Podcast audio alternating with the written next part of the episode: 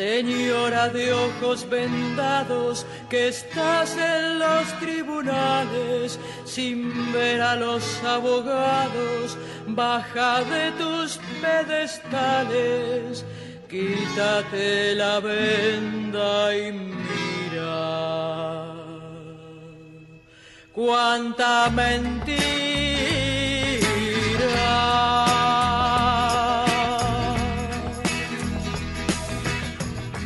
A partir de este momento comienza Testimonios Judiciales junto a Marcelo Orlando. 9 de la mañana, un minuto, ¿qué tal? Muy buenos días, ¿eh? Domingo 18 de febrero del 2024, una nublada mañana de domingo con una temperatura actual de 25 grados 2 y una máxima para hoy que rondará los 28-29 grados aquí en la ciudad de Buenos Aires y en los alrededores. El pronóstico para hoy no es del todo alentador. ¿eh? Eh, se anuncian lluvias aisladas a partir del mediodía. Y nosotros, nosotros comenzamos una nueva emisión de testimonios judiciales aquí en Ecomedios, en el 1220 de Sudial, ¿eh? comenzando la temporada número 32 en forma ininterrumpida. ¿eh? El programa judicial más antiguo de la radiofonía argentina. Vamos a hacer testimonios judiciales como siempre. En la operación técnica, el señor Gerardo Subirana. En la edición de testimonios judiciales, Javier Martínez. Y también contaremos, como siempre, con la columna de Sergio Farela. ¿eh? A partir de ahora vamos a comentar algunos de los tantos temas judiciales importantes que ocurrieron en los últimos días y vamos a dar este, algunos adelantos de los que vendrán a partir de mañana lunes. En el programa de hoy hablaremos de temas tales como del juicio oral y público que, eh, que comenzó a escuchar a los testigos propuestos por las partes para analizar la conducta del ex gobernador tres veces gobernador de, y, ex senador nacional eh, justicialista de Tucumán, me refiero a José Alperovich, él está acusado de abuso sexual con acceso carnal de su propia sobrina que trabajaba con él. ¿eh? Hubo testigos que los dejaron muy, muy mal parado. ¿eh? Vamos a hablar de este tema. Hablaremos de la creación de una nueva fiscalía para investigar los casos de corrupción que, que estaba proponiendo el ministro de Justicia Mariano Cuño Libarona, pero me parece que ha tenido varios reveses, muchos le han dado la espalda, así que veremos a ver si sigue avanzando con esta intención de esta eh, nueva eh, Fiscalía Anticorrupción, ¿eh? algo así como la CONADEP de la corrupción ¿Hace falta, eh, habiendo tantas fiscalías que están investigando estos temas? Bueno, vamos a hablarlo en un ratito. Hablaremos de la segunda ronda de indagatorias que se vienen a los responsables de crear el vacunatorio VIP durante la pandemia eh, del COVID, indagatorias que van a finalizar con la declaración del ex ministro de Salud, Ginés González García, como el principal implicado. ¿eh? Hablaremos de algunas novedades en las distintas causas por corrupción que se le siguen a Cristina Elisa Fernández. ¿eh? hablamos de la causa vialidad, hablamos de la causa Los Sauces, Otesur, la ruta del dinero K. ¿eh? Vamos a hablar también de acusaciones este, que hizo el presidente Javier Milei de coimeros, tildó a varios legisladores. ¿Tiene pruebas? ¿No tiene pruebas? Se fue de boca, lo citará la justicia para que explique sus dichos. Bueno, vamos a hablar de esta presentación eh, judicial que hicieron varios legisladores radicales. Todos estos y algunos temas más a partir de ahora aquí en Testimonios Judiciales.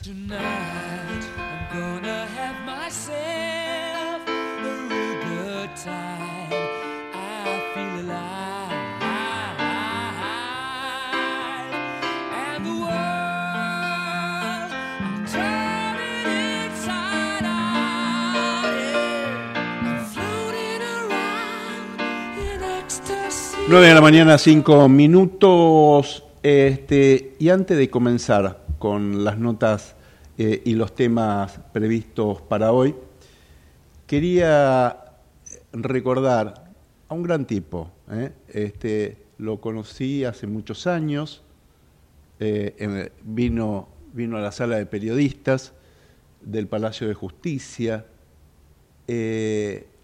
falleció en las últimas horas, en el día de ayer, el doctor Ricardo Monar Sanz un, letrado que luchó mucho contra la corrupción institucional. Para recordarles, él, por ejemplo, denunció la venta ilegal de armas a Ecuador y Croacia. En esta causa se, él logró la detención del fallecido presidente Carlos Menem. También, vinculado a este tema, impulsó una causa en que se investigó la voladura intencional de la fábrica militar de Río Tercero, que dejó un saldo de, varios muertos, ¿eh? seis, siete, ocho, no me acuerdo cuántos, pero varios muertos, muchos heridos.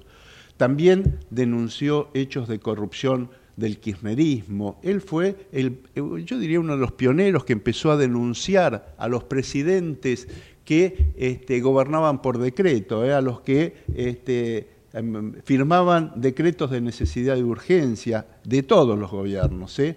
También acusó al ex vicepresidente Amado Boudou en la causa Chicone Calcográfica. Bueno, el doctor Moner Sanz, este, que, fue además eh, en algún momento el presidente de la Asociación Civil Anticorrupción, falleció ayer a los 87 años. ¿eh? Nuestras condolencias y abrazos a sus familiares.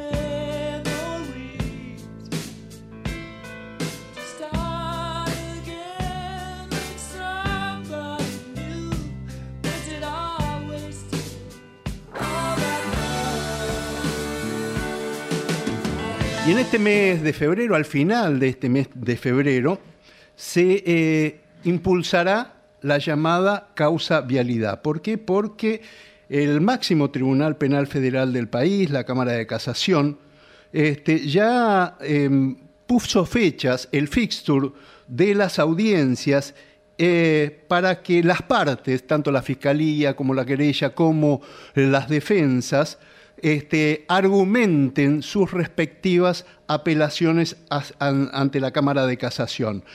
Aquí se investigaron irregularidades en el tema de la obra pública. Recordemos que este, el Tribunal Oral Penal Federal número 2 eh, condenó a, varios implicados, entre ellos la ex vicepresidenta Cristina Elizabeth Fernández este, y varios funcionarios de su gobierno por este, corrupción, el manejo irregular eh, de los fondos públicos y que se este, concretó en un fraude millonario a la Administración Pública Nacional.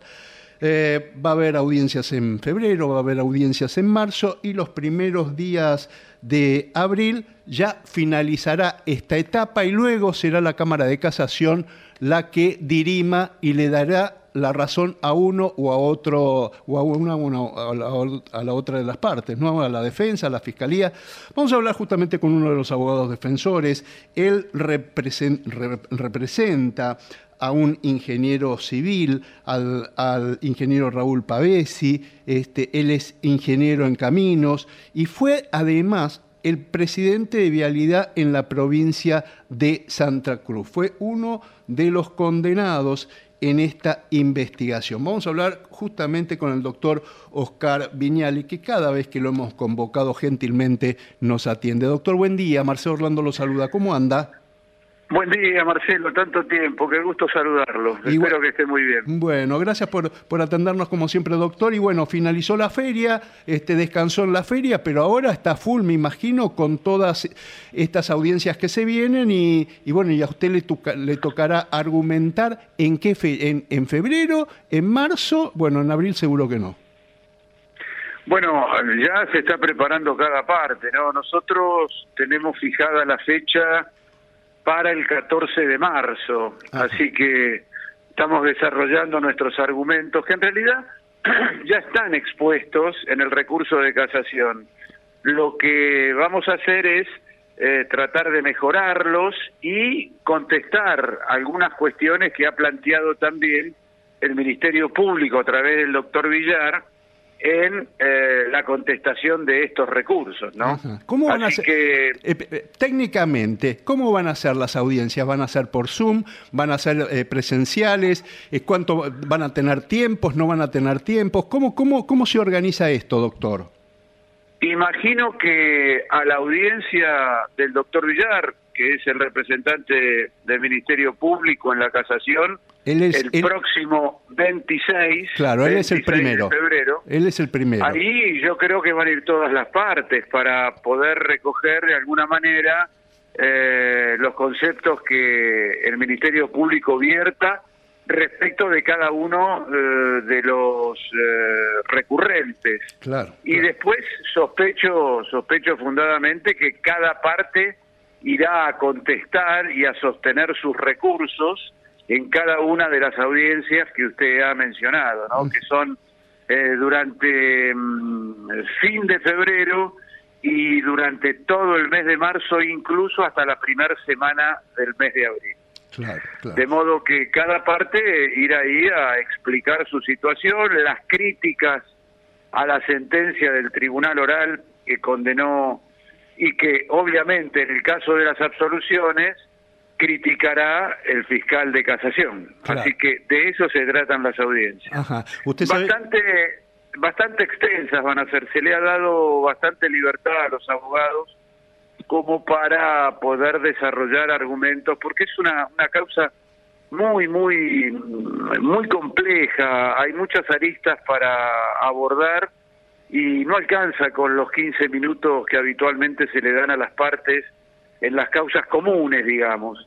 En esta mm, va a haber una extensión de ese plazo bastante considerable, bastante considerable. Eh, charlando con allegados a, al fiscal Villar, este, nos adelantaban que eh, el, representante del Ministerio Público quiere eh, que, no solo se mm, ratifique la condena que aplicó el Tribunal Oral Federal, sino que se condene también a los que absolvieron y que además este, a varios de los implicados, fundamentalmente a la ex vicepresidenta, se la condene por este, ser la jefa de una asociación ilícita. Pregunto, si llegara a prosperar este planteo fiscal de aplicar la figura de la asociación ilícita, ¿también les correspondería al resto de los implicados o solo a algunos?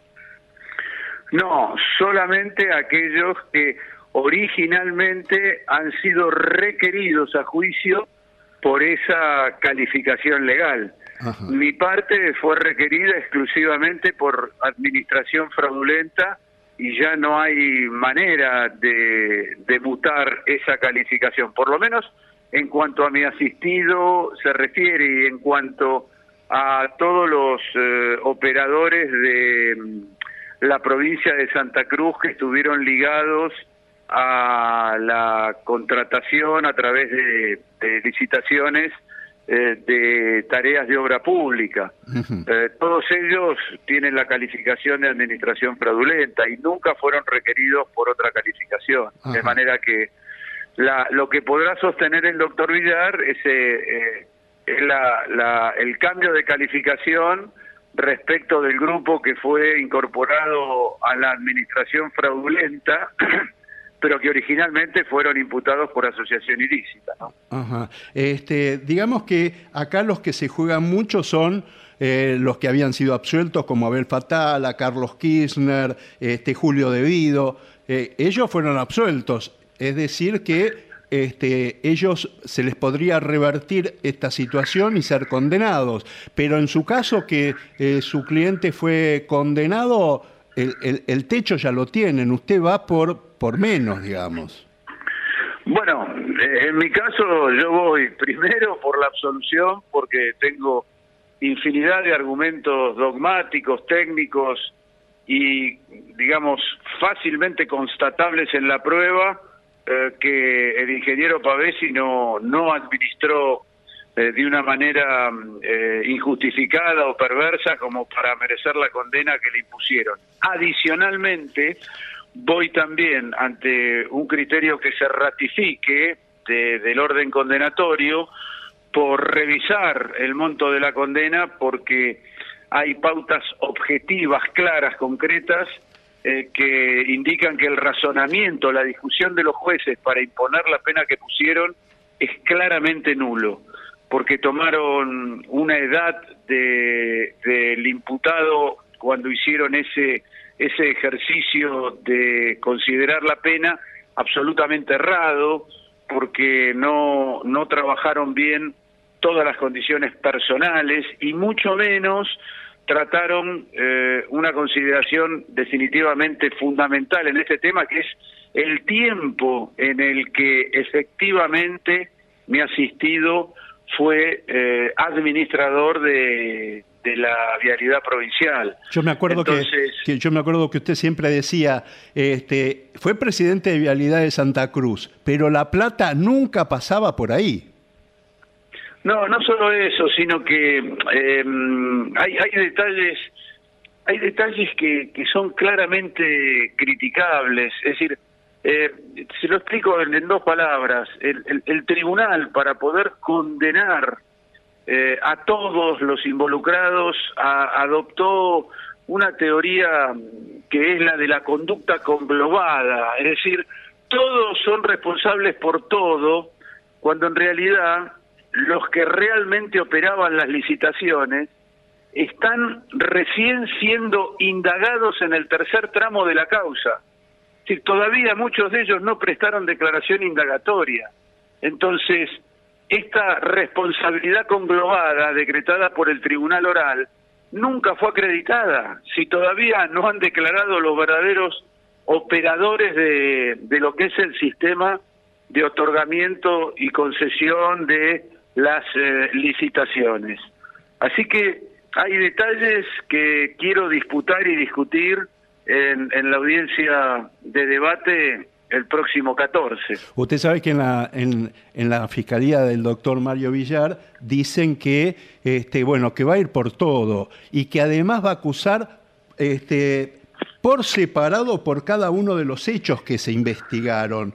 Y por eso va a poder argumentar la asociación ilícita, por eso de seis va a pedir que le dupliquen la condena a Cristina Elizabeth Fernández y por eso también va a pedir que aquellas, aquellos imputados que fueron absueltos, como Julio Devido, Abel Fatala y Carlos Kirchner, este, que sean condenados por ser integrantes de esa asociación ilícita. Bien, bueno, la asociación ilícita a mí no me alcanza y quiero debatir con el señor fiscal estas cuestiones que él eh, sostiene como mm, eh, fantásticamente decretadas en la sentencia del Tribunal Oral. Creo que hay algunos errores, cuestiones objetivas que el Tribunal de Casación tiene que revisar y la verdad que confío en la en la sanidad e higiene de mis argumentos. Creo que que voy a poder persuadir en algunos aspectos respecto de la sentencia condenatoria. Eh, eh, doctor, el, en, su momento y ahora hubo novedades hace muy poco tiempo con este, otra causa que tiene íntima relación a la causa vialidad y que tiene que ver con la ruta del dinero K, este, aquella donde contaban dinero, donde la dan dinero, la Rosadita, este, ahí está, fue condenado también Lázaro Báez, los hijos, el, el contador Pérez Gadín, el, era contador de los Kirchner, el abogado de los Kirchner, eh, el Chueco, no el marido de Eliana Calabró. Bueno, hubo de todo, pero ahí se vinculó en esa causa y en esa condena este, a la ruta de, a, la ruta del dinero acá con la causa vialidad. ¿A usted esto lo complica en algo en su defensa? Es un antecedente que después quedó un poco desdibujado en, el trámite del recurso de casación, pero claro, la, la sensación que impone el tribunal es que de alguna manera la, los fondos que eventualmente dicen se, se administraron eh, de mala manera en la causa de vialidad provincial o de vialidad nacional, eh, habrían tenido como destino eh, el envío al exterior y el retorno por parte de algunos operadores del el grupo BAES. Pero a mí esto, digamos, esa sentencia no no me alcanza directamente, no no llega a perjudicar a mi asistido y no no creo que pueda servir de fundamento condenatorio. De hecho, uno de los jueces de este tribunal, el doctor Carbajo, que intervino en la ruta del dinero K, eh, se excusó de continuar eh, en el trámite de esta causa. Así que eh, de alguna manera quedó un poco más despejado ese camino, no quedó tan contaminado. Lo, ¿Mm? lo, lo, reemplazó el doctor Barrotabeña, que está como loco estudiando, sentadito desde diciembre, estudiando toda la causa. ¿eh? Bueno, es, es una, vuelvo a repetir, es una causa compleja, sobre todo para un magistrado que recién entra, porque los que estaban, el doctor Hornos, el doctor Boriski, ya tenían algún contacto con la causa a través de infinidad de recursos que se fueron planteando a lo largo del trámite.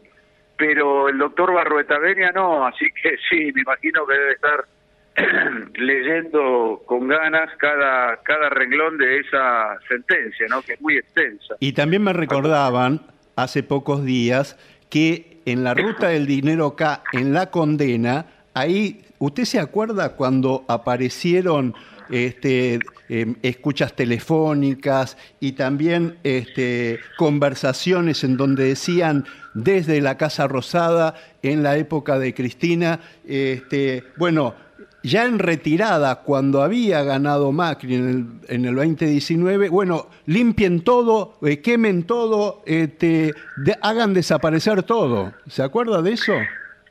Eh, bueno, eso apareció en la causa que, que yo defiendo, pero no tiene absolutamente nada que ver con mi defendido. Nada. Por lo tanto, ahí yo no emito ninguna opinión porque no... Es más, ya no estaba Pavesi en esa época, se había ido hacía varios años, con lo cual ahí los, los abogados defensores eh, han hecho un trabajo muy bueno en el tribunal oral y supongo que ahora lo van a reeditar, lo van a reeditar respecto de ese concepto limpien todo que, que apareció al final del debate, al final apareció. Ahora sí la última, doctor. Este, vamos a hacer un repaso del fixture. El 26 de febrero empieza eh, la apelación de la acusación fiscal y el 4 de abril termina con este, las, argumentaciones de aquellos implicados que fueron absueltos, como Julio Devido, como este, Carlos Kirchner, como Fatala. Después, ¿vienen las dúplicas y las réplicas o después qué viene? No, el tribunal ya ha dicho que, o nos ha propuesto, em, eh, hacer lo que se llaman breves notas.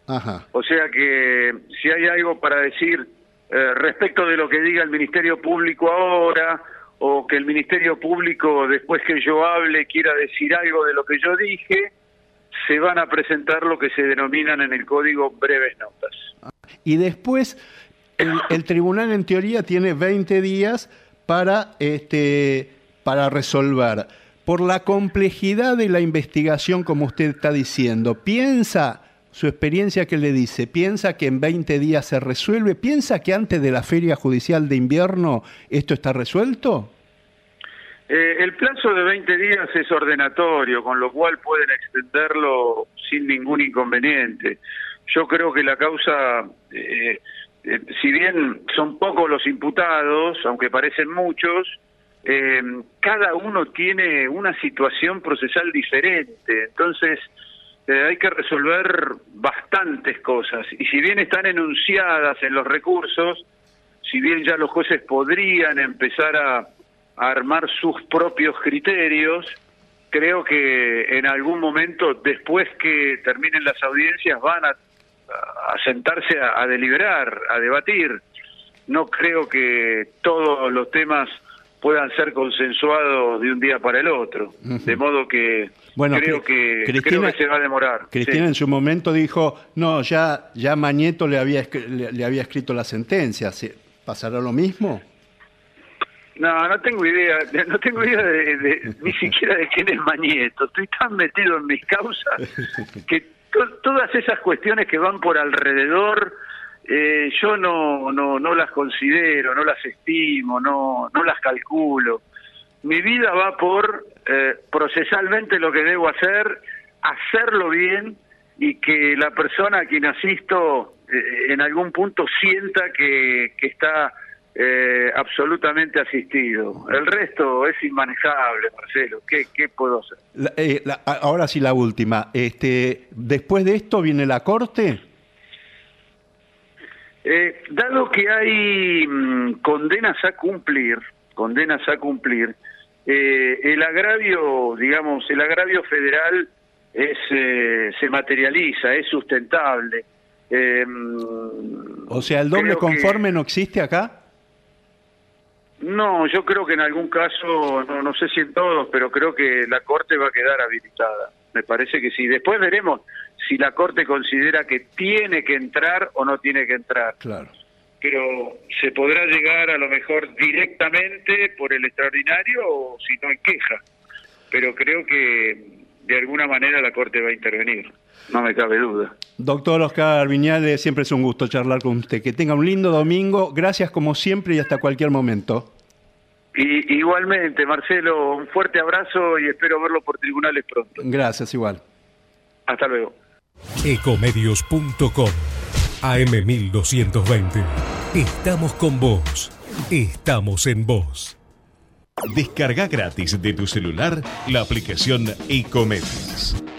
Podés escucharnos en vivo, informarte con las últimas noticias y entrevistas en audio y video. Búscala y bajate la aplicación Ecomedios. Podés vernos en vivo en ecomedios.com. Ecomedios.com. Contenidos audiovisuales. Conectate con nosotros. Contestador 5 254 2353.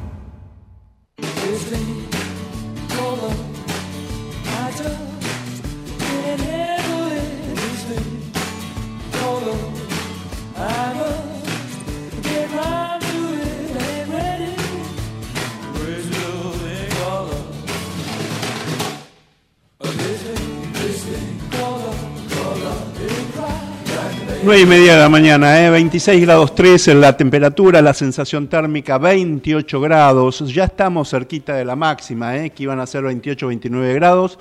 Este, una tarde que se nos viene con un anuncio de tormentas aisladas. ¿eh?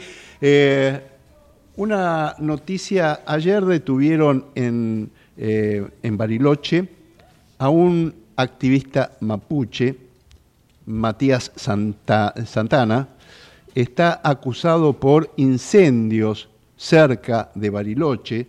Eh, la realidad es que este, hizo, había cometido algunas irregularidades eh, graves, este, pero bueno, Daniel Santana estaba prófugo en la justicia eh, por, por estos incendios intencionales pero él tuvo eh, mucha difusión, se lo conoció, entre otras cosas, porque él fue uno de los testigos, falso testigo, porque está acusado de falso testimonio, que eh, declaró ante el juez Guido Tranto, el juez del sur de nuestro país, declaró en la causa de Santiago Maldonado. ¿Se acuerdan?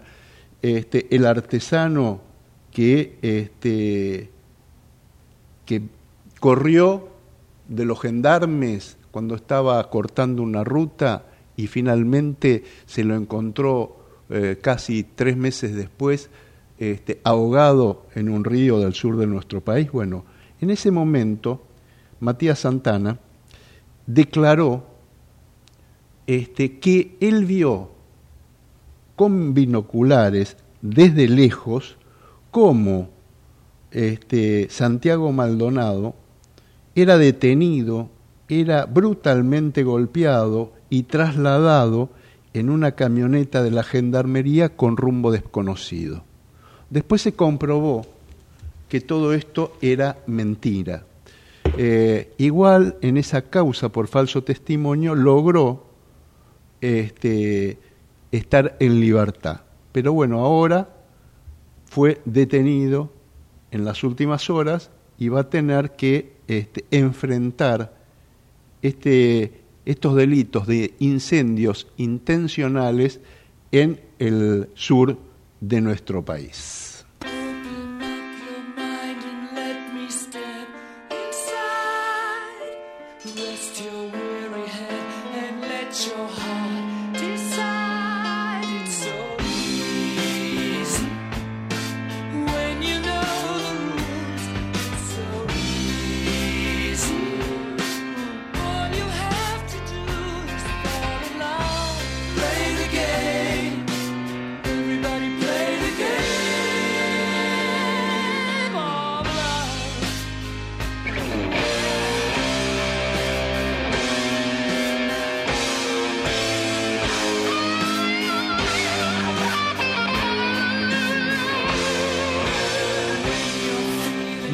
Mañana, 32 minutos. Y otra de las causas este, que se le sigue a Cristina Elisa Fernández tiene que ver con la causa Cuaderno de las Coimas.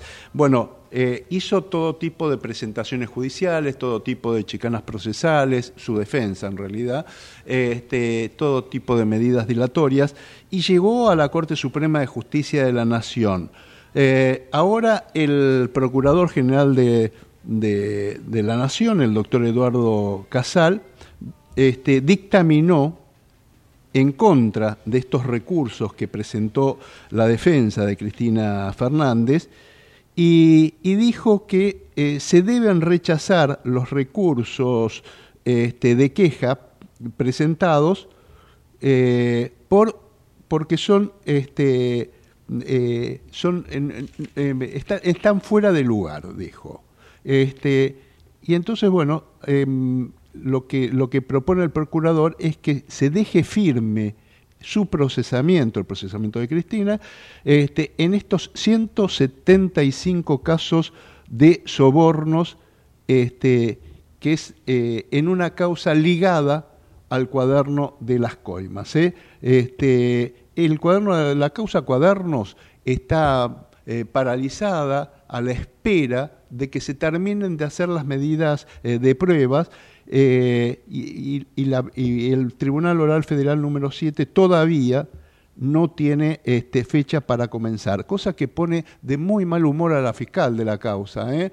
este, que está realmente, dicen, este, eh, ya, ya, tendría que, haberse realizado una causa este, muy compleja, pero que, que este, ya no no hay, elementos, todo lo demás se tiene que, evaluar en el propio juicio oral y público, este, en este caso um, eh, ligado o vinculado a la cartelización de la obra pública. ¿eh? Se siguen dilatando las medidas, las, las, causas por corrupción en nuestro país. Recordemos que este, aquí en la Argentina una causa por corrupción tarda como promedio entre 10 y 15 años. ¿Y qué pasa generalmente? Pasa que las causas quedan impunes, quedan prescriptas por el paso del tiempo.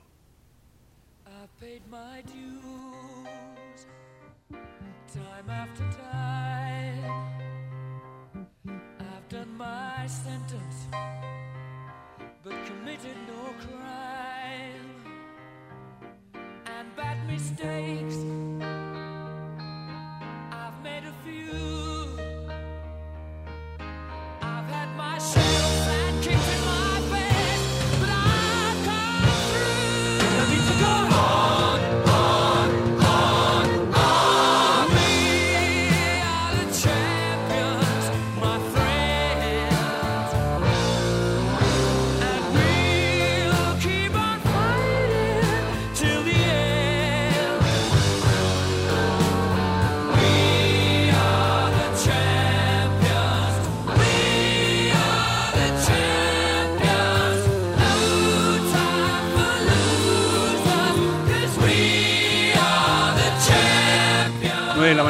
Mañana, 35 minutos, mañana con nubes en la ciudad de Buenos Aires, 26 grados 3 la temperatura actual, 28 la sensación térmica.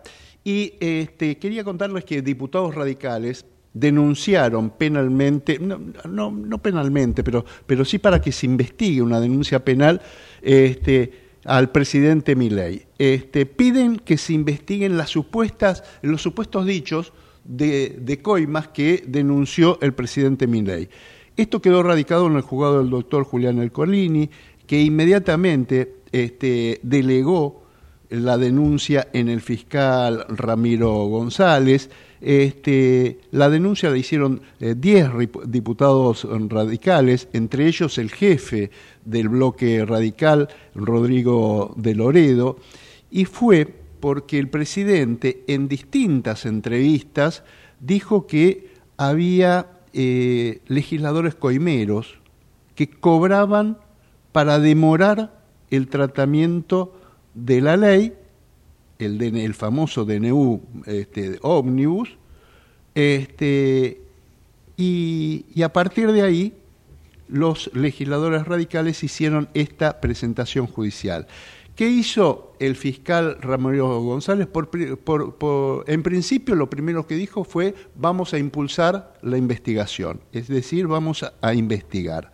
Pero antes de citar para que declare este, el, presidente y si necesita amplíe la denuncia y si necesita eh, presente pruebas y si necesita argumente por qué dijo lo que dijo, primero el fiscal Ramiro González decidió pedir todos los videos, decidió pedir las declaraciones periodísticas y a partir de ahí luego resolverá, tal cual lo piden eh, los diputados, si cita o no a el presidente Milei. Recordemos que el presidente, por su jerarquía, puede declarar por escrito. ¿eh? Este, así que bueno, vamos a ver cómo este, cómo siguen este, em, eh, toda, toda esta investigación. A ver, mi ley va a poder demostrar que este, la gente del tabaco, los de biodiesel, los, los, los, los, que se encargan de, de la industria aceitera,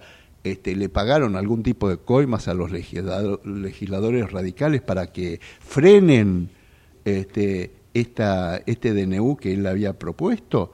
Mm, bueno, vamos a ver, vamos a ver, porque me parece que en algún momento se le va a empezar a complicar. Presidente Milei tendría que empezar a cerrar un poquito la boca, este, no hablar, empezar a ejercer de presidente. Él me da la sensación que sigue en campaña y entonces dice cosas que por ahí lo van a terminar complicando. Vamos a ver este, eh, cómo, cómo avanza todo esto. ¿eh? La gente que lo votó, que fueron muchos, ya que hubo un 56% de la ciudadanía que lo eligió, votó por un cambio. Este, algo fuera de lo que era el populismo del kirchnerismo. Sin embargo, ley está haciendo lo mismo que hacía el, el, kirchnerismo. ¿eh? Inventa relatos, eh, escracha y acusa a gente sin fundamentos, y no está bien que hable de este, una cantante, un artista, una, como Lali Espósito. Un funcionario público está obligado a denunciar cuando toma conocimiento de, que se está cometiendo un delito, pero tiene que tener alguna prueba concreta. No puede denunciar sin conocer un hecho concreto. Y esto de decir que todos los políticos son delincuentes, son corruptos, es lo mismo que cuando Cristina Fernández dice que todos los periodistas son los que inventan las noticias, todos los anticás son tal o cual cosa. No, basta, basta de esto de que los políticos este, así tiren eh, al, bulto y no digan nada concreto. ¿eh? Este, vamos, vamos a ver qué pasa y qué decide el fiscal Ramiro González en toda esta investigación.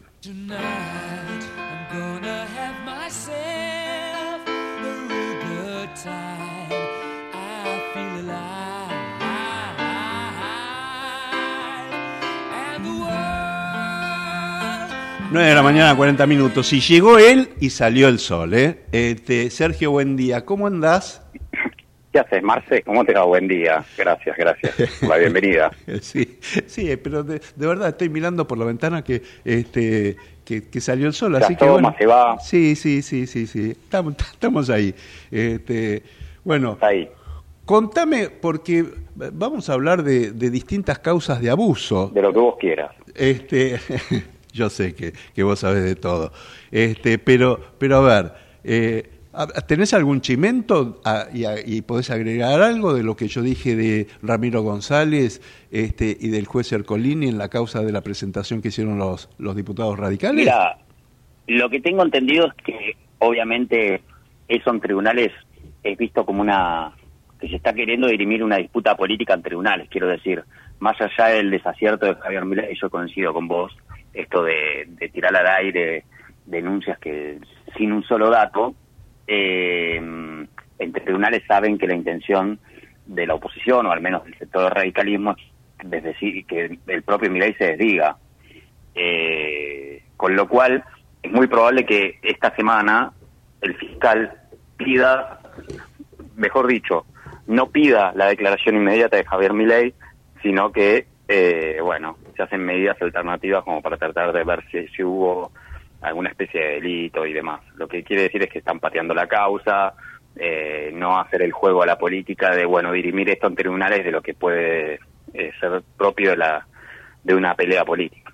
Básicamente es eso. Claro, claro.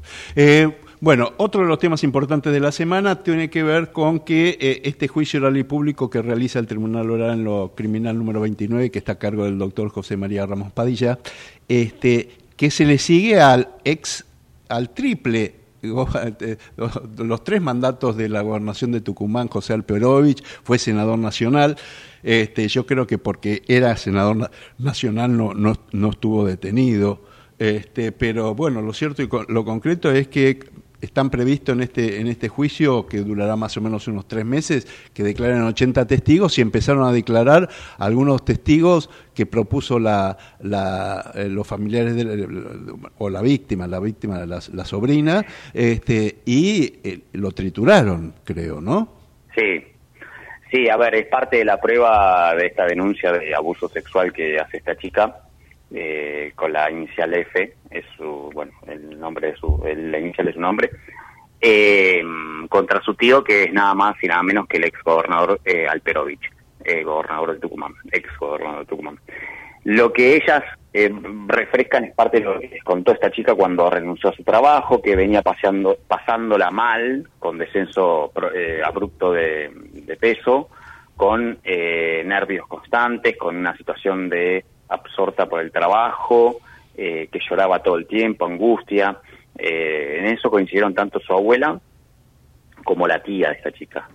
Eh, y que cuando apenas renunció a los pocos meses, le dijo a ambas por separado que había sido justamente abusada por a su tío, por José claro, Perovich. Claro. Eh, con lo cual, bueno, eh, ahí es parte de lo que refrendan en la, de la denuncia. Eh, no dijeron no tener tanto detalle, eso tal vez se explica porque la propia chica no les contó mucho, les contó muy por arriba alguna que otra situación que ocurrió en el vehículo de Alterovich y acá en Puerto Madero, pero sí dieron cuenta de esas denuncias y del estado en que ella se encontraba. Bueno, es parte de la prueba que, que ofrece la, la querella eh, yo creo, Marce, va a ser determinante, tal vez si uno se pone eh, a analizar, vos me dirás, bueno, eran, o son, mejor dicho, familiares de la denunciante. Y seguramente así lo va a valorar eh, la, la, defensa y hasta el propio juez. Bueno, hay que esperar, hay, hay personas que son eh, tal vez eh, ajenas a los dos, quiero decir, en el medio hubo choferes, hubo secretarios, hoy ya Alperovich no tiene... Eh, tanto peso como lo tenía en su momento. Esas son las declaraciones que tal vez adquieran algún tipo de valor. Eh, no digo que esta no la tenga, pero que vengan a reforzar tal vez las denuncias que están eh, dando cuenta familiares de la víctima. Con lo cual hay que esperar toda esa situación. Sigue el juicio mañana. Hay siete testigos convocados, lo estaban tratando de ubicar. Dos de ellos ya fueron eh, ubicados, así que sigue más prueba testimonial. Ah, mañana lunes va, va a ser. Sí, sí, sí, mañana lunes. Ah, porque no, eran solo los miércoles? No, eh, va variando. Eh, con lo cual mañana lunes se reanuda ahí en la calle Paraguay. Eh, bueno, con más testigos, esto recién arranca. Eh, todavía la, defensa, ninguna de las dos partes, ¿no? Eh, la parte de la querella y la fiscalía, bueno, la, estrategia es mostrar la prueba. La defensa todavía no hemos visto las cartas de la defensa, es decir, eh, no hubo declaración de Alterovich. Las preguntas que hacen desde la defensa no apuntan o no dejan en claro ver si van al hecho de desmentir rotundamente la versión de esta chica, como lo han hecho durante la instrucción, o sugerir que tal vez eh, hubo algún tipo de relación consentida o algo por el estilo. Eh, todavía eso no se desplegó, el juicio recién arranca, vamos a ver qué pasa en las próximas semanas seguramente. Eh, Alperovich ahora ya empezó a, seguir el juicio por este por, por internet, ¿no? Sí. ¿Cómo se dice por por Zoom? Por Zoom. Eh, se lo vio muy relajado, la verdad. Eh, hasta fumando por momentos, muy, muy, muy relajado. Eh, con lo cual, nada, él sigue el juicio, eh, sus abogados, su equipo de abogados sigue ahí presente eh, y él lo sigue a la distancia. obviamente tiene mucho interés porque, bueno, imagínate el tenor de las denuncias, ¿no? Claro. Em, tenía entendido que también iban a, citar a, este, a peritos, a psicólogos. Este, Sí, sí, sí, todavía de eso no se tiene fecha. Claro. Eh, por ahora están los testigos propuestos por la querella eh, y de eso todavía no, no, se tiene fecha. Va, va también eh, siendo dinámico en función de que muchos de los testigos, por ejemplo, los que declararon el otro día, muchos provenían de la provincia de Tucumán. Claro, claro. No, y además como pasa siempre en estos juicios, no sé si coincidirás conmigo, Sergio, pero este, los, testigos propuestos son 80, pero después si ven que empiezan a, repetirse, a reiterarse y todo lo demás, este, es muy es muy probable que tanto la querella como, como cuando le toque el turno la defensa desistan de varios testigos. Exactamente, exactamente. Para mí eso va a suceder. Eh, pero bueno, recién arranca, con lo cual esto lo vamos a ver seguramente más adelante. Claro, claro. Y otro, otro de los juicios de, de, abusos que, este, que vos seguiste muy de cerca este, está eh, vinculado con, este, con Sebastián Villa, el, el ex jugador de Boca, que se fue del país. Sí, está jugando en Bulgaria. Él vuelve, el, vuelve, no, perdón. Hay un juicio nuevo que se le viene eh, que es el primero de abril, es el tal vez más serio de los casos que tiene, eh, que tiene que ver con un abuso sexual de su expareja, tal cual ella lo denuncia. Y que bueno, ahí hay, hay un problema para Villa, porque si viene, se afronta un juicio en el cual, además de poder ser condenado, puede ir preso. Puede ir preso porque tiene una condena anterior. Claro, claro. Por violencia de género, eh, y que eso complicaría su situación. Entonces, o, o viene y sabe que una de las chances es que puede quedar preso. La otra es si no viene. bueno, y si no viene van a pedir la eh, captura internacional. Totalmente. Claro. Totalmente. Claro. Eh, hay que ver si hay si hay este, extradición con Bulgaria. Sí, la desconozco, la verdad. Sí, yo también, yo también. pero pero bueno, está complicado. hasta ahora creo, corregime, pero me parece que a él le habían dado incluso el permiso de salida del país porque siempre había estado a derecho, se había comportado bien este, procesalmente hablando, digamos. Exactamente, esa era la situación. Mira, hubo una audiencia hace pocos días en la que estuvo su abogado, estuvo él vía Zoom y él, a través de su abogado, se comprometió a venir a la Argentina para estar en el juicio, que es el primero de abril. Son tres audiencias. Es decir, en una semana el juicio se hace. Eh, pero bueno, eh, tenemos solamente la palabra del abogado o de Villa, si se quiere. Si la va a cumplir o no, no lo sé. Eh, eso seguramente se va a ver sobre la fecha. Pero sí, tiene este dilema, ¿no? Entre venir y quedar preso o poder quedar preso o no venir y sería un escándalo para él. Sí, por todo, ¿no? Porque tiene una carrera futbolística que está allá. Claro. Y eh, él, él había sido condenado a dos años y pico, ¿no? Dos años y un mes. Dos años y un mes, claro. Por lesiones leves en un contexto de violencia de género, que es otra expareja. Sí, Eh, por ahora son son sentencias, a ver, eh, son son son cuestionables, pero son sentencias eh, leves que, este, por más que pueda ser otra vez condenado, este, por ahí podría zafar con, con, con la escarcelación. Pero me parece que ya el abuso sexual, el, eh, este, ya ya es más complicado. De 6 a 15 años. Claro, claro. Eh, el tema ahí es que si bien él llega en libertad, eh, tiene esta otra condena, ¿no? Y bueno, eh, Sí, sí, por, por, por reincidente, la claro.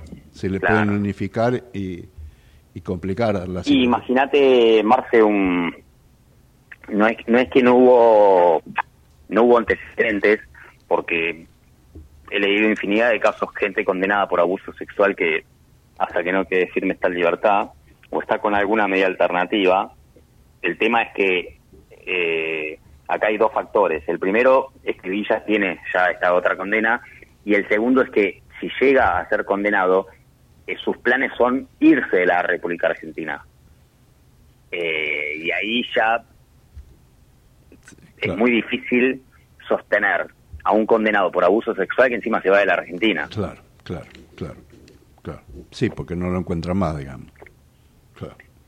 Exactamente. Imagínate en que, que se que se dé la situación de que se le espera a que quede firme y eso sean dos años. Y en dos años eh, tratar de dar eh, por efectiva la detención cuando él vaya a saber por qué parte del mundo está es muy difícil. Sí, bueno, pero de todas formas eh, son, son, son personas conocidas y por mucho más graves hay gente condenada que, este, que sigue en libertad. Entonces, ¿por qué no él? Exactamente. Claro, claro. Sí. Este, la, le- la ley es igual para todos, digamos.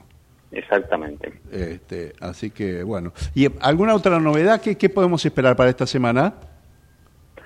Bueno, esta semana eh, va a haber novedades, eh, seguramente, de lo que tiene que ver con esta denuncia contra, autodenuncia de los radicales en tribunales de Comodoro Pi por eh, los dichos de Javier Milei.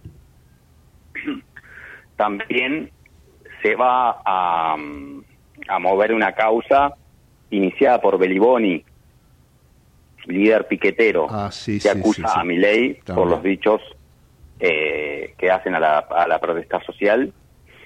Y hablando de protesta social, el día miércoles hay una nueva audiencia, por ahora está firme, convocada por Casanelo para escuchar a la izquierda y al Ministerio de Seguridad y definir sobre si es legal o no el protocolo antipiquete. Ajá. A pesar de lo que audiencia, allá ya igual la cámara este Claro.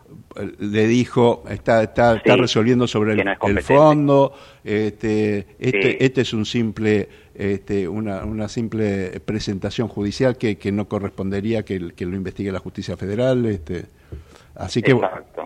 vamos a ver según una, hubo un- según versiones.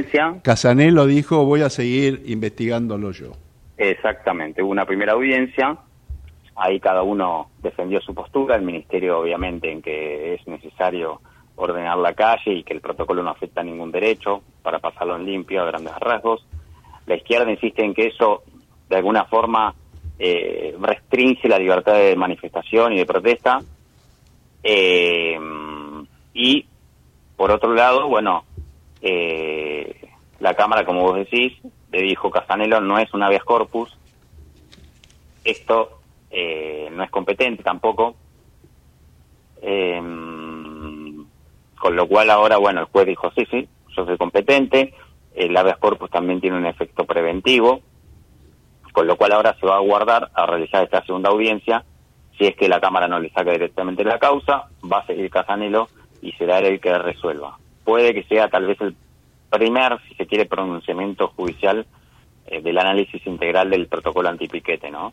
Claro, eh, sí. que personalmente creo que me parece que Casanelo este, se metió en un berenjenal que, que, que, no, que no, no lleva nada, porque él está evaluando una decisión política. Este, él tiene que investigar si se comete o no se comete alguna irregularidad, algún delito.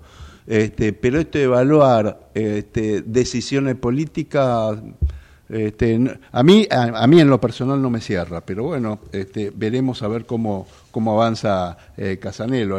Esto de este, eh, investigar por las dudas este, no me cierra. Sí, sí, hay que ver, bueno, eh, puede ser una de las salidas, ¿no? esta que vos señalás. Puede también haber algún señalamiento sobre algo en particular.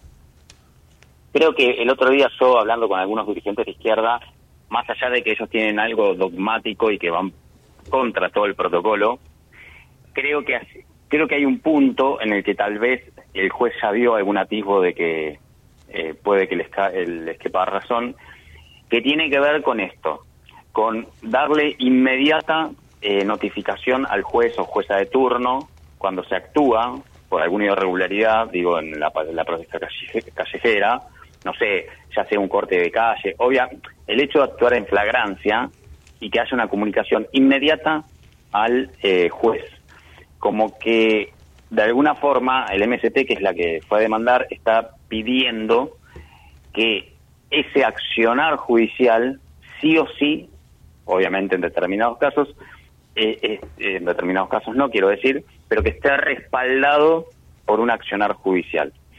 Ya el juez Casanelo en su momento, cuando había dado una instrucción al Ministerio de Seguridad, más allá de que no se pronunció sobre si es legal o no el protocolo antipiquete, sí le pidió al Ministerio que el accionar de las fuerzas de seguridad se, se adecúen a los estándares constitucionales, algo que tal vez puede ser, sonar a, a zaraza, si se quiere, porque no hay nada concreto, pero dejó eh, entre esa instrucción eh, la leyenda de que el Ministerio de Seguridad le instruya a las fuerzas de seguridad que ante cada accionar judicial la comunicación al juez o jueza de turno sea inmediato.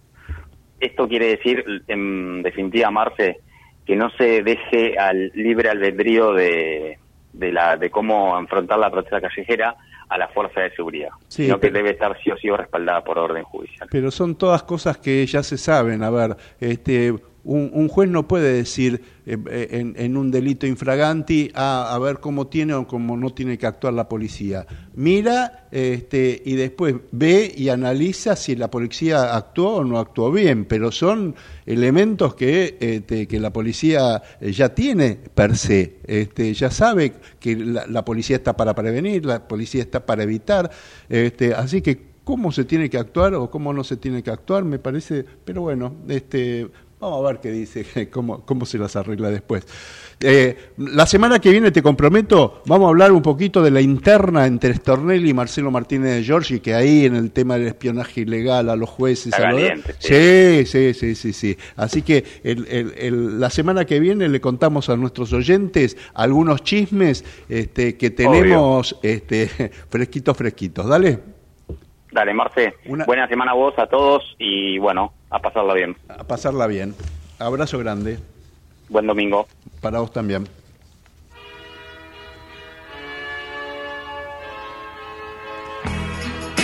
Y casi las 10 de la mañana, hasta aquí llegamos. ¿eh? Hicimos testimonios judiciales en la operación técnica, el señor Gerardo Subirana y en la edición del programa Javier Martínez. Ahora los dejamos con todo el equipo de Nueva Economía, ¿eh? el programa de Willy Guillermo Laborda. Nosotros, nosotros nos despedimos, si Dios quiere, hasta el próximo domingo a las 9. ¿eh? Que tengan todos un muy lindo día y buena semana. Se viene el calor. Chao.